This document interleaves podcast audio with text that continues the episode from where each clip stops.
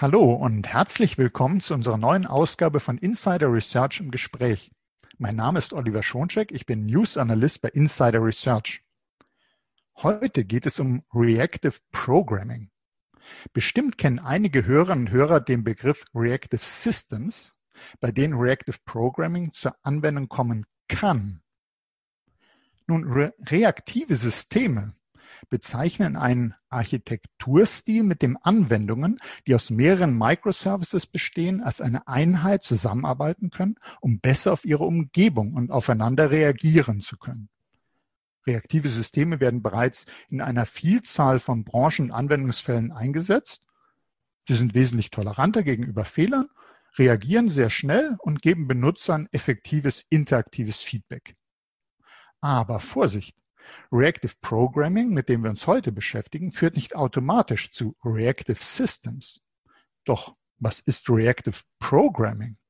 In unserem Podcast heute haben wir Niklas Heidloff, Senior Developer Advocate bei IBM Deutschland. Er informiert in seiner Rolle Entwicklerinnen und Entwickler über neue cloudbasierte Tools und Techniken zur Anwendungsentwicklung. Und genau das wird er jetzt tun. Hallo Niklas. Ja, hallo Oliver und danke für die nette Einleitung. Ja, sehr gerne. Äh, wir haben ja ein spannendes Thema, Reactive Programming. Und da wüsste ich jetzt gerne, was versteht man denn darunter, auch gerade im Unterschied zu dem gerade genannten Begriff der reaktiven Systeme? Ja, ich glaube, das ist eine sehr gute Frage. Also gerade die Leute, die anfangen, sich mit diesem Thema Reactive zu beschäftigen, haben da häufig Probleme, das zu unterscheiden. Ja, fangen wir mal kurz an mit den reaktiven Systemen. Ich glaube, die sind sehr gut in dem Reactive Manifesto beschrieben. Das ist im Prinzip ein Dokument, was von mehreren Firmen entwickelt wurde oder geschrieben wurde, die eben sich auf dieses Thema spezialisieren. Und die beschreiben eben, wie so reaktive Systeme aussehen sollen. Und da gibt es mehrere Merkmale. Das erste ist Elastic. Das bedeutet im Prinzip, dass reaktive Systeme skalierbar sein können, sowohl hoch als auch runter. Also je nach Traffic werden dann zum Beispiel neue Pods angelegt. Das zweite Merkmal ist responsive. Das bedeutet, dass reaktive Systeme immer Rückmeldungen und zwar im besten Fall so schnell wie möglich geben ähm, sollen, damit Benutzer hier nicht erst warten müssen und dieses lästige Loading ähm, Indicator-Symbol irgendwie eine ganze Zeit lang sehen und gar nicht wissen, ob da überhaupt noch was kommt. Und das dritte Merkmal, das ich äh, für sehr wichtig halte, ist eben resilient.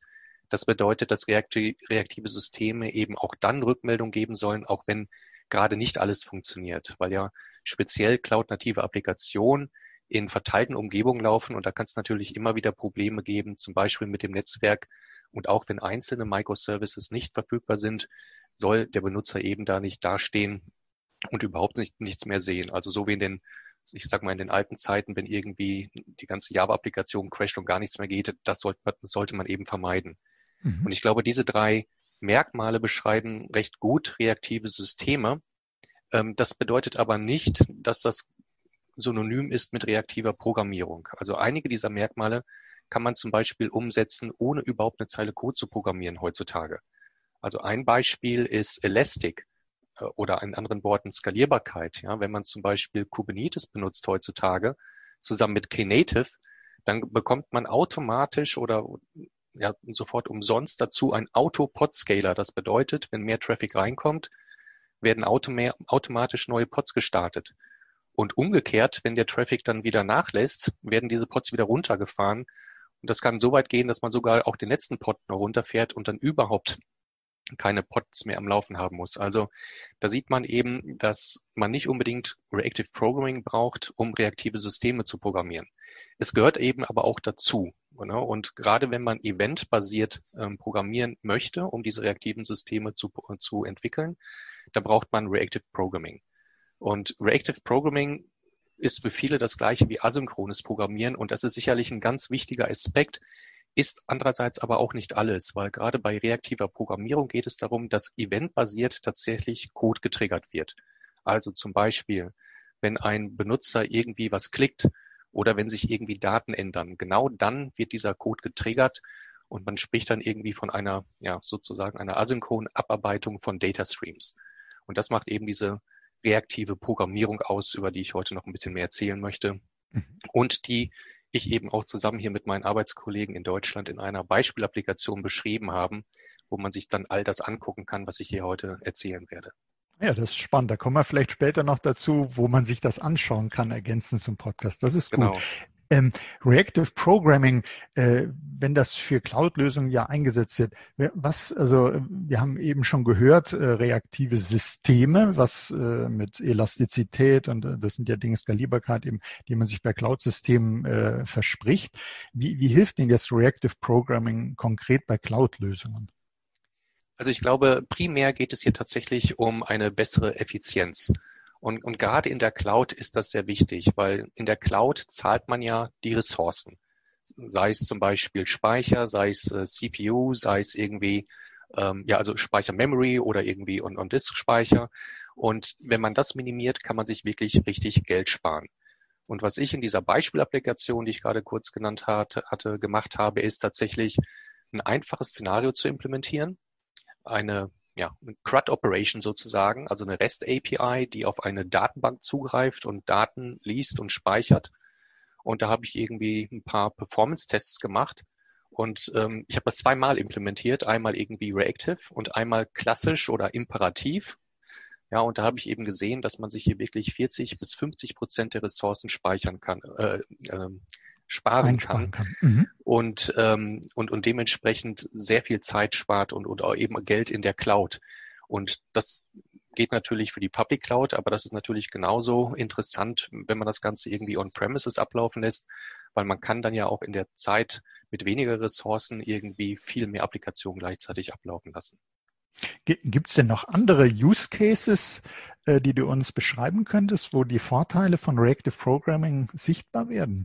Also da gibt sicherlich noch eine ganze Reihe. Ähm, was ich gemacht hatte in dieser Beispielapplikation oder jedes Mal, wenn ich irgendwie ein neues Thema lerne, äh, dann versuche ich im Prinzip irgendwie etwas recht konkret zu machen und selber zu implementieren. Und genau das hatte ich in dieser Beispielapplikation gemacht. Also diese reaktiven Endpoints, nenne ich das mal, was ich gerade beschrieben hatte, das mhm. ist ein Szenario. Und das zweite ist eben, ich nenne das mal eine reaktive Web-Applikation. Ja, das heißt, diese Web-Applikation, die zeigt einfach Daten an, von einer Datenbank natürlich und da, dazwischen liegt auch wieder eine REST API und diese Web-Applikation wird automatisch abgedatet, wenn sich diese Daten ändern. Und das ist jetzt nicht irgendwie revolutionär, ja, das hört sich erstmal relativ langweilig an, aber auch dort geht es wieder um Effizienz und auch um eine bessere User Experience, denn der Benutzer muss jetzt nicht mehr auf Refresh drücken, ja, um irgendwie die neuesten Daten zu sehen, und man muss jetzt auch kein Polling mehr im Background machen in der Web-Applikation. Also man muss nicht ständig fragen, hat sich was verändert, hat sich was verändert, sondern es wird eben stattdessen eine Benachrichtigung geschickt von der Datenbank hoch bis zur Web-Applikation über zum Beispiel Kafka als Messaging oder Server Send Events. Ja, und dementsprechend ist das auch wieder effizienter zum einen und zum zweiten, wie gesagt, besser für die User Experience. Okay, also wir haben jetzt schon mal gelernt, Reactive Programming äh, gut für sozusagen Performance-Gewinn, wenn ich es mal so nennen möchte. Mhm. Ähm, ich habe auch gelesen, dass dadurch aber eine schlechtere Wartbarkeit entstehen würde. Stimmt das und was kannst du uns dazu sagen? Ja, also es ist tatsächlich so, dass dieses reaktive Programmiermodell, sag ich mal, ähm, doch ziemlich anders ist als das, was man klassischerweise gemacht hat oder was man als imperatives Programmierungsmodell bezeichnet. Also das, wenn man zum Beispiel als Java-Programmierer angefangen ist vor zehn Jahren, ähm, dann, dann ist das für die Leute und das da bin, da gehöre ich dazu, ja, ist das doch recht ungewöhnlich erstmal, weil man ist eben gewohnt, Zeile für Zeile irgendwie durch den Code zu gehen. Und das ist doch jetzt was ganz anderes. Das ist so ein kleiner Paradigma-Shift, sag ich mal ähm, da muss man sich erstmal dran gewöhnen. Das heißt, man braucht erstmal eine gewisse Zeit, um tatsächlich ähm, ja, dieses neue Modell zu verstehen und auch programmieren zu können. Für JavaScript-Entwickler ist das allerdings relativ einfach, ja, weil dieses mhm. Modell, das gibt's in JavaScript schon quasi seit immer. Ja, es geht ja darum, eben gerade nicht diesen, ich nenne den mal diesen Main-Thread zu blockieren, sondern in der Lage zu sein, möglichst viele Requests gleichzeitig handeln zu können, indem man irgendwie diese reaktive Funktionalität benutzt. Und für Java-Entwickler, die eben auch was mit JavaScript, JavaScript schon gemacht haben, ist es dementsprechend einfacher, damit anzufangen. Aber selbst dann muss man doch erstmal wirklich verstehen, wie das funktioniert. Ja, also zum Beispiel gibt man jetzt auf mal, auf einmal äh, die ähm, irg irgendwelche Funktionen als Eingabeparameter einer Methode mit. Und das ist jetzt nicht wirklich neu in Java. Das gibt's jetzt schon seit, ich glaube, Java 8 mit Lambdas. Aber nicht alle Java-Entwickler haben das unbedingt schon gemacht. Und, und selbst wenn, muss man wirklich erstmal dieses ganze Konstrukt der reaktiven Programmierung verstehen. Man muss zum Beispiel verstehen, wie macht man denn Exception Handling? Das Exception Handling läuft jetzt ganz anders. Das klassische Try-Catch das funktioniert nicht mehr, weil sobald man irgendwie die Methode anstößt, ist ja schon weg, da bringt ein Catch nichts mehr. Das heißt, da muss man sich erstmal äh, anlernen, wie das denn in dieser reaktiven Welt funktioniert. Oder ein anderes Beispiel sind Timeouts. Darüber muss man sich relativ wenig Gedanken machen, wenn man imperativ programmiert. Darüber muss man sich aber sehr wohl Gedanken machen, wenn man das reaktiv oder asynchron macht. Man stelle sich vor, man hat irgendwie Code, der auf eine Datenbank zugreift oder einen anderen Microservice aufruft und da kommt nicht zurück, da muss man natürlich irgendwann auch mal diese Threads aufräumen, ja, und, und sagen, okay, jetzt ist, jetzt ist gut. Ansonsten bleiben die für immer in Memory. Und äh, das möchte man natürlich auch nicht. Das, das ist vielleicht gut genug in einer Entwicklungsumgebung, aber sicher, sicherlich nicht in einer Pro, ähm, Produktivumgebung. Und das sind eben so Sachen, an, an die man sich erstmal gewöhnen muss. Da muss man sich ein bisschen einarbeiten. Und ich glaube, wie immer äh, gilt die Regel, die eine Technologie ist nicht das richtige, ist nicht die richtige Lösung für alle Probleme. Ja, also ich glaube, es gibt ganz viele Applikationen, wo man nicht unbedingt reaktiv programmieren muss, weil es einfach keinen Sinn macht. Wenn man eine Applikation hat, die von, weiß ich nicht, zehn Leuten irgendwie einmal die Woche aufgerufen wird, ja, da muss man das nicht unbedingt reaktiv machen. Wenn man dann aber tatsächlich eine Applikation hat, die auch skalierbar sein soll und von vielen Leuten benutzt wird und häufig, dann macht das natürlich sehr wohl Sinn. Also ne, es, es gehört dazu, dass man ein bisschen Zeit mitbringt. Ähm, man muss da eine Motivation haben, um sich da einarbeiten zu wollen. Wenn man es einmal kann, dann macht es richtig Spaß, muss ich wirklich mhm. sagen. Und ähm, es wird auch immer einfacher. Ja, es gibt immer neue Frameworks. Es gibt eine große Anzahl von Frameworks, um reaktiv zu programmieren. Und die werden immer einfacher. Es gibt bestimmte Frameworks, da, da merkt man das fast kaum noch, dass man überhaupt reaktiv programmiert. Und ähm, dementsprechend ist es einfach, da auch äh, mit anzufangen. Und ähm, also wir wissen jetzt schon mal, Reactive Programming ähm, hat Vorteile wie jetzt Performance-Gewinne. Man muss äh, sich im Denken etwas an, umgewöhnen. Wer, wer vielleicht dann draufschaut hat und sich dann noch nicht so auskennt, hat Schwierigkeiten sozusagen äh, mit, ich habe es von eben Wartbarkeit der Software genannt. Und äh, man sollte nicht jetzt auf Teufel komm raus sagen, ich will das jetzt überall einsetzen, sondern ähm, es eignet sich eben immer dann, wenn es um äh, entsprechend Skalierbarkeit geht, wenn ja, genau. viele Nutzer darauf zugreifen auf eine Applikation.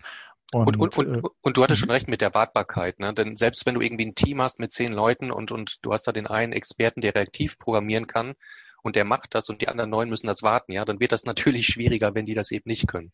Okay. Also das, mhm. das, das stimmt schon. Da muss man äh, schon ein Team haben, die alle tatsächlich dieses neue Modell verstehen.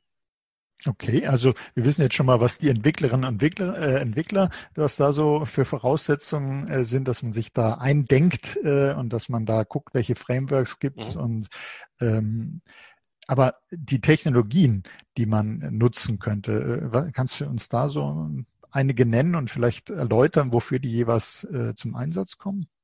Ja, genau. Also da gibt's natürlich, äh, wie ich schon sagte, eine, unglaubliche Vielzahl von Technologien, ich habe mich jetzt in dem letzten Jahr speziell mit Java ähm, beschäftigt, weil wir wollen speziell irgendwie Enterprise-Entwickler unterstützen, tatsächlich mhm. diese modernen Applikationen zu bauen.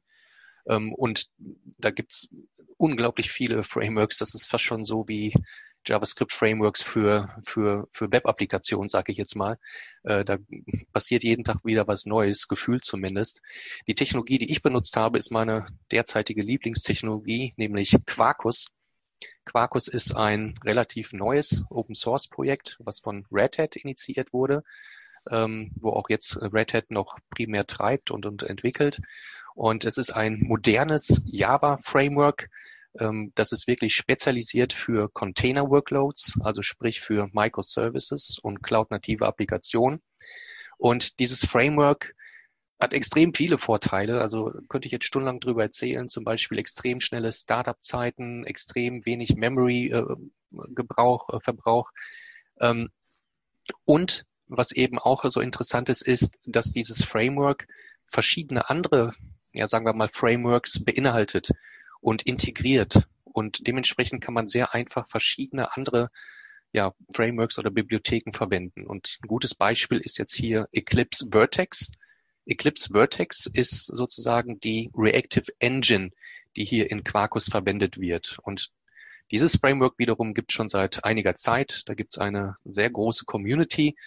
Ähm, und das wird eben innerhalb von Quarkus verwendet, sowohl für reaktive Programmierung als auch für imperative Programmierung.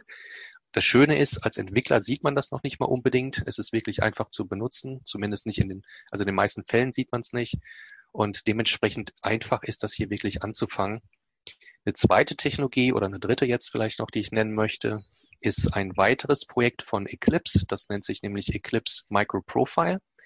Und dieses äh, Framework hat wiederum viele Funktional viel Funktionalität, um cloud-native Applikationen zu schreiben, Microservices, zum Beispiel irgendwie REST-APIs aufzurufen. Und dort gibt es eben auch ähm, verschiedene Spezifikationen, um Reactive Streams und Reactive Operators benutzen zu können. Und dementsprechend ist das extrem einfach. Also vielleicht nur ein kleines Beispiel. Wenn man jetzt ähm, eine Message von einer von, von Kafka bekommen möchte, ja, da muss man nichts anderes machen, als eine einfache Java Annotation in seinen Code zu setzen und dann wird automatisch eine Methode getriggert. Und das Schöne, wie gesagt, bei Quarkus ist, dass diese verschiedenen Technologien, also Vertex und Microprofile, sehr schön, sehr einfach integriert sind und dementsprechend einfach ist das hier wirklich als Entwickler zu, zu Beginn, diese Technologien zu benutzen. Okay, und jetzt haben wir schon einiges gehört, so was äh, die Entwicklerin, den Entwickler selbst betrifft. Wir haben gehört über Technologien. Ähm, wo kann man das denn, auf welchen Cloud-Plattformen kann man das denn eigentlich laufen lassen? Wo funktioniert das dann? Ja, also da, das geht prinzipiell, würde ich mal sagen, überall. Ja, wobei meine Präferenz heutzutage ist natürlich Kubernetes. Ja, also Kubernetes ist meiner Meinung nach der de facto Standard ähm, für für Cloud-basierte Applikationen oder es ist sowas wie das Operating System sozusagen mhm. für die Cloud. Und das wird eben überall unterstützt. Natürlich bei der IBM, aber eben auch bei Google und Microsoft und, und Amazon. Ähm, das hat man überall. Das kann man in der Public Cloud benutzen. Das kann man auch on-premises benutzen. Und dort gibt es eben auch interessante Erweiterungen, zum Beispiel OpenShift von Red Hat. Das ist im Prinzip eine Version von Kubernetes für Enterprises. Die hat eben Kubernetes, aber eben auch weitere Komponenten, die man eben klassischerweise braucht, die Kubernetes alleine erstmal nicht hat. Dementsprechend ist das ein schönes Package, und, um mhm. möglichst einfach anzufangen. Und auf all diesen Plattformen kann man tatsächlich diese Quarkus-Applikation oder reaktive Applikation äh, generell ablaufen lassen. Ja, und als Entwickler ist das vielleicht auch ganz interessant. Man muss da nicht unbedingt anfangen mit der Public Cloud, sondern es gibt eben auch Möglichkeiten, sowohl Kubernetes als auch OpenShift lokal zu benutzen. Ja, da gibt es zum Beispiel die Code-Ready Containers, um OpenShift auch lokal benutzen äh, zu können. Und so entwickle ich zumindest ähm, meistens, um irgendwie möglichst schnell irgendwie arbeiten zu können, zu debuggen und so weiter. Und ja, das Schöne, wie gesagt, ist, solange das irgendwie Kubernetes ist, kann man das überall ablaufen lassen. Das ist ja der große Vorteil von Kubernetes, diese Portability. Ja, das heißt, man kann seine Applikation, seine Daten alle mitnehmen und umziehen, wenn man das möchte. Zum Beispiel für Applikationen, wo die Daten nicht in eine Public Cloud gelegt werden dürfen, ist das dementsprechend interessant, zum Beispiel auch OpenShift lokal ähm, zu benutzen. Okay, also da glaube ich, haben wir schon einiges äh, jetzt gehört, was so manche Hörerinnen und Hörer äh, dazu bringt, zu sagen, das will ich mal mir in Demos angucken, das will mhm. ich ausprobieren, das will ich mal testen. Äh, Gibt da was, äh, was du empfehlen kannst, wo du darauf hinweisen kannst? Äh, da würde ich natürlich unser eigenes Projekt empfehlen. Ähm, mhm. ich, ich denke mal, das ist eigentlich ein guter Einstieg. Ähm, das, das Ganze findet man, wenn man einfach mal googelt nach Cloud Native Starter. Das ist ein Projekt verfügbar als Open Source natürlich auf GitHub. Und ähm, da gibt's eben eine Version des Projektes, die eben genau diese reaktiven Features beschreibt, über die ich erzählt habe. Und das Ganze kann man dann eben betreiben, ähm, entweder lokal oder in der Public Cloud, sowohl mit Kubernetes als auch mit OpenShift.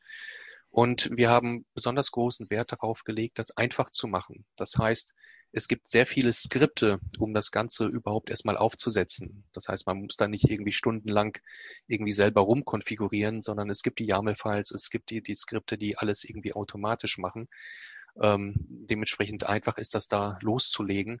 Dazu gibt es noch eine Serie von Blog-Einträgen, ich glaube 10 oder 15, ja, die irgendwie diese Funktionalität nochmal beschreiben.